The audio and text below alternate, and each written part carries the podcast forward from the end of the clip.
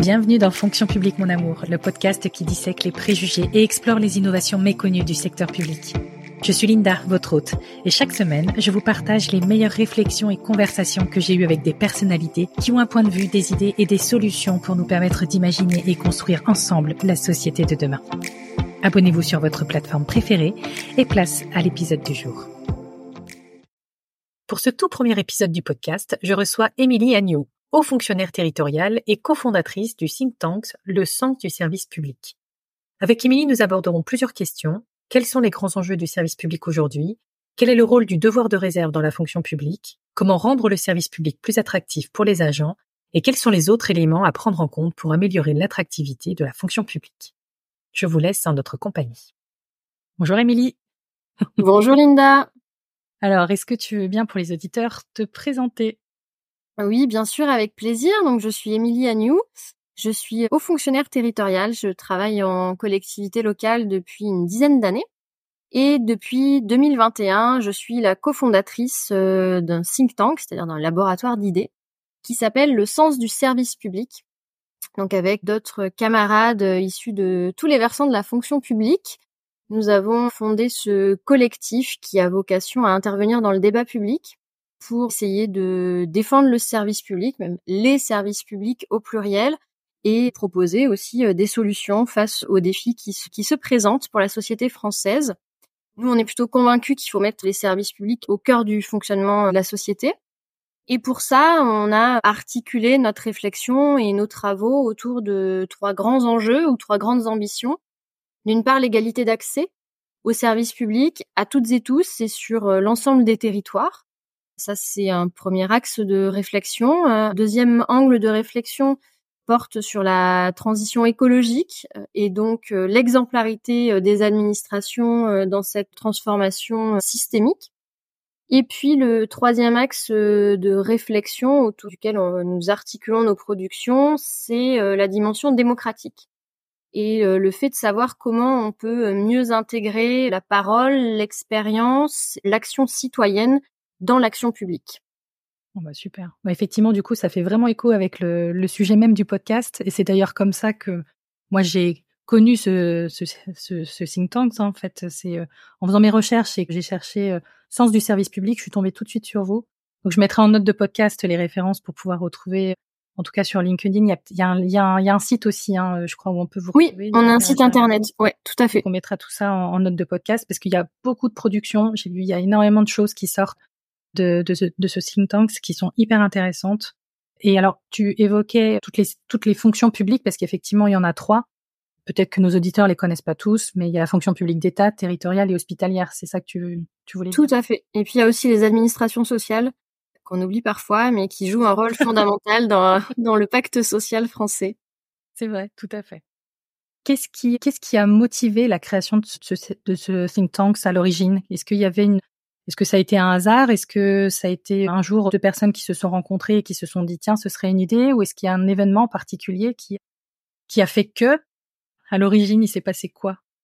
Alors oui, il y a eu un événement, à savoir donc si tu fin 2021, la, la campagne pour les élections législatives et présidentielles commence à frémir. Et nous étions toutes et tous un peu soucieux des débats qui allaient avoir lieu sur euh, la fonction publique et les services publics parce qu'on avait gardé une assez mauvaise impression de précédentes campagnes qui tournaient essentiellement autour de faut-il plus ou moins de fonctionnaires.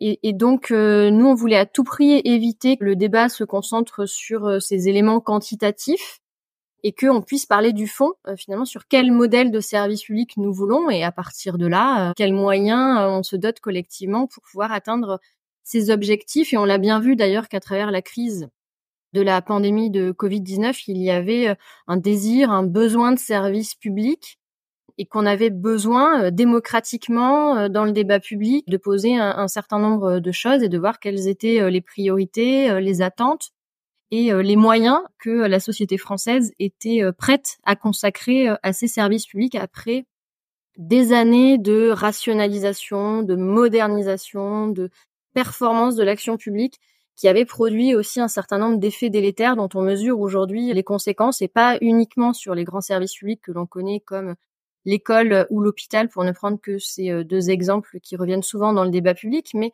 dans l'ensemble des services publics, bien évidemment, cette même logique a eu des conséquences. Et donc, nous, on voulait vraiment être utile dans ce débat-là pour essayer de réfléchir à la fois à ces soubassements intellectuels, philosophiques, politiques, euh, économiques, culturels qui avaient pu justifier ces tendances-là euh, qui viennent d'assez loin, hein, de la libéralisation euh, notamment des années 80 qui a produit ses effets dans la durée. Mais aussi on avait à cœur de prendre des exemples extrêmement concrets. Et c'est pour ça qu'on a été amené à travailler par exemple sur la question des piscines publiques qui sont un équipement public, voilà, de proximité auquel les usagers accèdent relativement facilement et qui poursuivent un certain nombre d'enjeux politiques. Et on a vu que ça rejoignait euh, d'autres questions comme les enjeux de sobriété, par exemple, qui ont pu conduire à des fermetures d'équipements. Et c'est là où euh, nous, on essaye de tenir la réflexion autour des trois axes que j'évoquais tout à l'heure, égalité d'accès, transition écologique, écoute démocratique, parce qu'il n'y a euh, aucune valeur ou aucun principe qui ne soit euh, parfaitement intangible. Il faut concilier bien évidemment ces différents objectifs les uns avec les autres. Et tout ça, ça nécessite du débat démocratique pour euh, pouvoir prendre les bonnes décisions. Là où jusqu'à présent, on était plutôt sur des enjeux budgétaires, gestionnaires, technocratiques. Nous, on essaye un peu d'ouvrir la parole, à la fois celle des agents publics, mais aussi que les citoyens puissent s'intéresser à ces questions très pratico-pratiques sur lesquelles ils ont des avis, mais sur lesquelles ils ont aussi besoin d'avoir des éclairages. Et donc, nous, en tant que praticiens, on s'est dit qu'on pourrait apporter euh, nous-mêmes ces éclairages-là. D'ailleurs, un certain nombre d'entre nous étaient déjà engagés dans des aventures collectives. Hein. On a tous et tous euh, déjà euh, cofondé ou participé à des aventures collectives préalables. mais aussi, on s'appuie sur de l'expertise extérieure, sur des chercheurs notamment, ou sur d'autres collègues qui sont pas forcément dans le think tank, mais qui travaillent dans des administrations et qui peuvent avoir des points de vue tout à fait intéressants sur la conduite des politiques publiques. Oui, c'est vrai que dans les, en tout cas dans les productions, donc euh, encore une fois, euh, beaucoup, beaucoup. Enfin, il y a une vraie force de proposition. C'est moi, c'est quelque chose que j'ai trouvé très prégnant. C'était hyper intéressant et euh, énormément de sujets sont couverts quoi par le think tank. Ça, pour le coup, enfin, et, on est vraiment aligné aussi. Enfin, en tout cas, moi, je m'aligne vraiment. je vais pas parler pour pour le, le collectif, mais moi, je m'aligne vraiment avec bah finalement le, fonctionnaire méchant mais mais pourquoi? C'est plus ça revêt plus ça, ça, ressort plus à mon sens d'une méconnaissance de mm. qu'est-ce que l'agent public qu'est-ce que le service public qu'autre chose et c'est tout le but du podcast aussi hein, c'est essayer de redorer ce blason qui a été euh, on sait pas trop quoi pourquoi mais terni alors que je, je suis personnellement convaincue que en tout cas les, les gens qui s'investissent dans la fonction publique alors que ce soit euh, directement ou indirectement mais euh, n'ont que cette valeur intérêt mm. général au cœur ou presque quoi donc allons briser ces murs et ces silos qui, qui, méritent un petit peu euh, qu'on voilà qu'on fasse la lumière sur tout ce qui est euh, service public. Il y a une question qui me brûle les lèvres par rapport à tout ça, c'est euh, tout ce qui est alors droit slash devoir. Mais en tant que fonctionnaire, on a on a un certain nombre de droits et de devoirs, et notamment alors ça y est le mot le devoir de réserve. Voilà, le mot voulait pas venir. Donc notamment le droit slash devoir de réserve, puisque effectivement en tant que fonctionnaire, on, on, est-ce qu'on est, est-ce peut dire qu'on est limité dans notre parole? Alors c'est c'est une question qui me semble extrêmement fondamentale, voire centrale. Cette question de la spécificité du statut de la fonction publique, qui aujourd'hui est remise en question, parce que là aussi, on en véhicule une image extrêmement réduite et complètement dévoyée souvent limité à euh, la sécurité de l'emploi, globalement, en disant que les fonctionnaires bénéficieraient d'avantages indus. Sauf que ce qu'on oublie souvent, c'est que le fait de servir l'État, au sens large, les administrations publiques, les services publics, c'est un ensemble de droits, certes, mais aussi de devoirs qui sont contraignants parce que nous représentons l'État quand nous intervenons en tant qu'agent public et donc nous avons un devoir d'exemplarité. Et nous avons un devoir aussi euh, d'égalité, de probité. Euh, c'est pour ça que a été fondé euh, le statut au lendemain de la Seconde Guerre mondiale. Là aussi, il faut revenir un petit peu à une perspective historique. C'est là où on crée la sécurité sociale, où on a les planifications économiques, l'aménagement du territoire, où on crée une fonction publique professionnelle des partis, notamment des enjeux politiques, pour garantir aussi sa neutralité. et faire en sorte que les agents publics soient euh, au service du bien commun, au service de l'intérêt général, et que donc ils ne puissent pas être corrompus par d'autres intérêts. Et c'était ça tout l'enjeu d'avoir un statut euh, de la fonction publique qui soit euh, un peu différent du droit du travail, parce que quand on sert l'État, on représente aussi une parcelle de la souveraineté nationale, et donc on se doit de rentrer dans un certain cadre. Et, ce qui est intéressant à ce moment-là, c'est qu'il y a une unanimité transpartisane pour euh, créer ce, statut et aller vers cette vision des services publics, de la fonction publique et du rôle des agents publics dans la société. Et en fait, dès ce moment-là, l'agent public, il est conçu comme un citoyen. Euh, c'est-à-dire qu'on ne sépare pas l'agent public du citoyen. Euh, et donc, on n'est pas agent public par hasard, on le fait pas par intérêt personnel, mais on le fait par euh, intérêt pour la chose publique. Et euh, c'est notamment ce qui permet d'avoir le droit de manifester, une certaine liberté d'expression, mais qui doit être contrebalancé par l'obligation de neutralité et le fameux devoir de réserve. Là, c'est là où j'y viens. Mais ce devoir de réserve n'est pas absolu. Là aussi, il est contrebalancé par d'autres droits et d'autres devoirs du fonctionnaire. L'enjeu de ce devoir de réserve étant bien évidemment de ne pas dénigrer son employeur, et de garantir le bon fonctionnement des services publics et de garantir donc euh, que euh, l'agent public exercera de la même manière face à la même situation sa tâche. Et là aussi, au fil du temps, ce principe a été un peu dévoyé pour finalement euh, laisser à penser que le fonctionnaire ne devrait pas avoir de regard critique sur son action, sur la manière dont sont conduites euh, les politiques publiques et les affaires de la nation. Et donc finalement, au fur et à mesure, on a eu tendance, dans le débat public, à dissocier l'agent public du citoyen, et donc à s'éloigner de la vision originelle qui avait été instaurée au lendemain de la Seconde Guerre mondiale, et confirmée d'ailleurs par les statuts qui ont été consolidés dans les années 80. Et euh, finalement, ce à quoi nous voulons aussi participer avec notre think tank, c'est de ce mouvement de réappropriation du rôle citoyen des agents publics pour faire en sorte que, tout en garantissant bien évidemment nos autres obligations et notamment le fait de ne pas dénigrer notre employeur, notre hiérarchie, de ne pas dénigrer le service public, on puisse avoir une réflexion par rapport à notre propre action, on puisse être force de proposition et on puisse aider à trouver des solutions pour faire en sorte que les services publics soient à la hauteur des attentes de la société. Donc finalement, l'enjeu aujourd'hui, c'est peut-être s'il y avait des actions à engager euh, vis-à-vis de la fonction publique, ce serait de réaffirmer ce droit des agents publics à s'engager, à s'impliquer dans la vie de la société, à ne pas être des acteurs euh, qui ne feraient qu'appliquer euh, le droit, strictement le droit, parce que les usagers demandent autre chose de la part de leur fonction publique. Ils demandent des agents publics qui sont à l'écoute, des agents publics qui sont en capacité de répondre à leurs besoins euh, particuliers, tout en appliquant bien évidemment le droit, euh, et des agents euh, publics et des administrations qui sont en capacité de se remettre en question.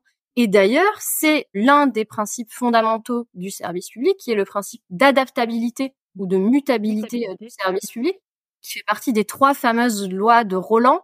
Roland qui était un, un juriste qui a voilà beaucoup œuvré à instaurer le triptyque égalité, continuité, adaptabilité du service public et donc pour pouvoir s'adapter aux besoins et aux tendances de la société, il est nécessaire d'avoir un regard réflexif. Et donc, si on considère le devoir de réserve comme l'impossibilité pour les agents publics de s'exprimer sur la manière dont fonctionnent les administrations et les politiques publiques, on rate complètement la cible de la capacité à s'adapter aux attentes des usagers. alors c'est marrant parce que ça c'est euh, c'est une des questions que j'avais eues à l'oral de concours, tu vois, la loi Roland. c'est quoi les trois, les trois versants de la loi Roland et du service public? J'avais fini là-dessus en beauté, c'était formidable. Je l'avais révisé juste avant, hurrah Ah bah c'est bien Mais c'est vrai que le principe de mutabilité, en tout cas, c'est, un principe qui me parle beaucoup puisque on pense souvent à, aux évolutions technologiques, mais il n'y a pas que, il y a les évolutions, enfin avec la dématérialisation, d'ailleurs, on en parlera sûrement Tout après. À fait mais euh, tous les aspects aussi euh, sociaux, le, contextuel, enfin il y a de, de valeurs aussi, il y a énormément de choses à prendre en compte et souvent on, on l'oublie. Et quand on y pense, c'est pas évident en fait dans le temps. Je trouve que la la dimension temps, elle est pas, elle est pas souvent gérée. Il y a des temps longs, il y a des temps courts. Euh, le temps politique qui va être beaucoup plus tôt, plus court, beaucoup plus court, pardon, qu'un Mmh, temps. euh, tout à fait. euh, Enfin, c'est un mandat, en tout cas en collectivité, c'est un mandat de six ans, des fois beaucoup plus court pour certains ministres. hein, on a vu ces temps-ci. Oui. Donc, c'est c'est pas du tout la même les mêmes dimensions, quoi. Donc, euh, c'est pas évident à gérer. En tout cas, je trouve ça hyper intéressant. Et globalement, enfin, moi, une des volontés à travers le podcast, hein, on a échangé au préalable, c'était vraiment euh, essayer de redonner, de réaffirmer en tout cas comment on peut rendre ce service public plus attractif. Et là, tu viens de donner quelques clés déjà euh, en termes de statut au niveau du fonctionnaire. Il y a vraiment quelque chose à faire. Est-ce que, selon toi, il y a d'autres choses, il y a d'autres éléments qui pourraient être remis en perspective? Je pense par, par, exemple tout ce qui est statut de l'élu aussi, c'est quelque chose qui est, qui qui est un peu dans l'air du temps qu'on entend beaucoup. Mais je pense qu'il y a d'autres éléments qui sont plus côté service public ou agent cette fois qui pourraient être mis en exergue quand on pense attractivité de la fonction publique. Je sais pas euh, si toi tu as d'autres éléments. Si, oui, oui, tout à fait, parce que aujourd'hui, on a tendance à limiter les enjeux d'attractivité dans la fonction publique à une problématique de rémunération. Et c'est vrai qu'il y a un enjeu à revaloriser les métiers de la fonction publique. Ça rejoint d'ailleurs une réflexion plus globale de se dire, dans notre société, est-on bien sûr que nous rémunérons à sa juste valeur l'intérêt social, l'utilité sociale d'un certain nombre de métiers? Par exemple, est-il normal que les personnes qui éduquent les enfants euh, dans les écoles, alors euh, il y a bien évidemment le rôle du professeur, mais il y a aussi toute la communauté éducative qui intervient. Euh, je pense notamment aux ATSEM. Est-il normal que ces personnes-là soient aussi peu rémunérées par rapport au rôle social et à l'utilité sociale qu'elles jouent? Par rapport à un trader, par exemple, on peut se poser bien évidemment la question. Moi, j'ai ma conviction. C'était un gros sujet pendant le Covid avec les soignants Tout aussi. euh, mm. C'est là où on a vu les métiers dits essentiels, même s'ils ne se limitent pas que aux métiers qui ont été identifiés comme essentiels à ce moment-là. On peut penser aux métiers de la culture aussi, qui sont essentiels parce que euh, voilà, c'est aussi ce qui permet de vivre la culture. Mais du coup, cette question de rémunération, elle est aussi liée à une question de, de perception, de place et de rôle que l'on donne aux agents publics dans la société. Euh, et donc, c'est intimement lié à la question de la reconnaissance sociale. Euh, et donc, déjà, si on commençait par, par reconnaître que ces métiers-là sont fondamentaux, sont au cœur du fonctionnement de notre société, ça aiderait probablement aussi à faire comprendre à quel point il faut aussi bien les rémunérer, rémunérer dignement ces personnes-là. Alors, bien évidemment, derrière, ça va poser des problématiques de budget, de dépenses publiques et donc d'impôts mais c'est un choix de société. Euh, Est-ce que l'on préfère mutualiser des moyens par le truchement du public et donc avoir une bonne qualité de service public euh, ou est-ce que on considère qu'il faut euh, un service public au rabais et que euh, l'initiative privée vienne compenser pour celles et ceux qui ont les moyens euh, d'avoir euh, des prestations beaucoup plus élevées C'est là aussi que se pose le débat et c'est là où se pose par exemple le débat entre école publique, école privée hôpital public versus clinique privée. Les moyens, ils sont là. La question, c'est comment on les répartit et qui est-ce qu'on rémunère correctement, on valorise socialement pour réaliser ces missions d'intérêt général. Alors après, il y a cette question de la rémunération, mais de plus en plus, on voit aussi que les enjeux d'attractivité, ils sont liés aux conditions de travail. C'est-à-dire que dans l'hôpital public, par exemple, euh, ou à l'école, si on a du mal à euh, attirer des professionnels, c'est parce qu'il y a une problématique de conditions de travail et de marge de manœuvre pour les professionnels. À partir du moment où on a rationalisé énormément le fonctionnement des hôpitaux, où on a mis en place la tarification à l'activité, où on a euh, énormément aussi euh, bureaucratisé euh, le fonctionnement euh, d'un certain nombre d'administrations, où les professeurs des écoles ont moins de marge de manœuvre aussi sur le terrain, eh bien forcément, ça rend aussi les métiers euh, moins attractifs, a fortiori si les rémunérations sont moins intéressantes que dans d'autres secteurs. Et dans une période où on a des enjeux d'attractivité dans la fonction publique, mais dans tous les secteurs, on le voit aussi dans le secteur privé, il y a des problèmes d'attractivité. Donc, comme il y a des tensions sur le marché de l'emploi où bah, finalement il y a plus plus de demandes que d'offres, eh bien forcément l'effet de concurrence entre les employeurs, il joue beaucoup plus. Mais du coup, dans cette période, on pourrait aussi collectivement se dire que démocratiquement, face à la pénurie, les pouvoirs publics devraient organiser les choses et se dire que les moyens devraient être priorisés sur ce qui relève de l'intérêt général à l'hôpital public, à l'école publique, dans la justice, dans l'ensemble des services publics, y mettre les moyens, mais aussi organiser. Enfin, il y a eu la planification euh, au lendemain de la Seconde Guerre mondiale. Quand les pouvoirs publics euh, et la puissance publique ont envie de mettre les moyens, ils peuvent réglementer, ils peuvent réguler, ils peuvent organiser, euh, ils peuvent mettre l'ensemble des acteurs autour de la table et se dire aussi à un moment comment on, on répartit l'effort collectif et on n'est pas juste ballotté par euh, les lois du marché, de l'offre et de la demande, euh, et qui finalement se font aujourd'hui au, désavantage du service public. Mais on voit qu'aujourd'hui, les administrations, elles sont extrêmement mobilisées. L'une des priorités des DRH aujourd'hui dans les administrations, c'est cet enjeu d'attractivité. Et ce qu'on oublie de dire aussi, c'est que les administrations, elles sont attractives. Mais on a aussi un gros enjeu de fidélisation. C'est-à-dire comment on arrive à tenir la promesse des services publics pour celles et ceux qui acceptent de nous rejoindre. Et donc comment on les accompagne tout au long de leur carrière, comment on leur permet de s'épanouir au sein de la fonction publique, de se former, d'évoluer, d'avoir de l'initiative. Et c'est là aussi où on revient sur notre débat sur le devoir de réserve. Mmh. Est-ce qu'on permet aussi à des agents publics d'être force de proposition, d'avoir à l'école des initiatives pédagogiques, ou est-ce qu'on leur dit juste, bah voilà, vous rentrez dans le cadre, et puis, euh, bah, vous êtes juste là subordonné à une hiérarchie euh, qui est d'ailleurs parfois euh, très éloignée, hein, quand on pense par exemple à, l'éducation nationale. Tout ça, ça joue, bien évidemment, parce que les uns et les autres, on a envie d'avoir des métiers qui font sens. On a envie de vivre dignement, on a envie d'être utile à la société, et donc on fait nos arbitrages en fonction de tous ces paramètres-là. Merci à vous d'avoir écouté cet épisode jusqu'à la fin. J'espère vous avoir amené à être à chaque fois un peu plus fier de nos services publics et des personnes qui y contribuent. Pour faire entendre votre voix, n'hésitez pas à laisser une évaluation 5 étoiles et un commentaire pour que je continue à m'améliorer et à vous proposer des épisodes toujours plus qualitatifs.